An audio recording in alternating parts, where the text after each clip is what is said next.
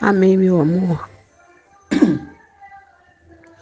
Queria eu agora te abraçar, mamãe está com tanta saudade.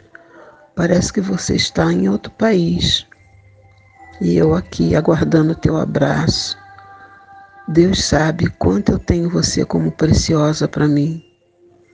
Muito preciosa. Nunca pensei na minha vida em chegar até aqui e ver e ter uma filha tão preciosa do meu lado. Pena que está tão longe o nosso abraço, mas Deus sabe quanto eu sinto feliz, realizada ter uma filha como você. Primeiramente, que você colocou no teu coração o desejo em servir ao Senhor e receber a herança que foi passada da minha mãe para mim e eu passei para você e você guardou a herança. Que Deus possa preservar no teu coração. Deus sabe quanto eu me alegro de você, como servinha do Senhor, como mãe carinhosa que você é, como filha carinhosa e amiga. Deus sabe, eu sinto tanta saudade dos meus filhos, tanta. Parece que eu estou lá no sul. Muita saudade. Que vontade de abraçar meus filhos te abraçar, abraçar o Claudinho, abraçar o Júlio.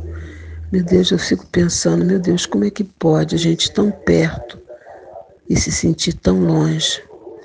Mas nada acontece sem que Deus permita. É plano de Deus.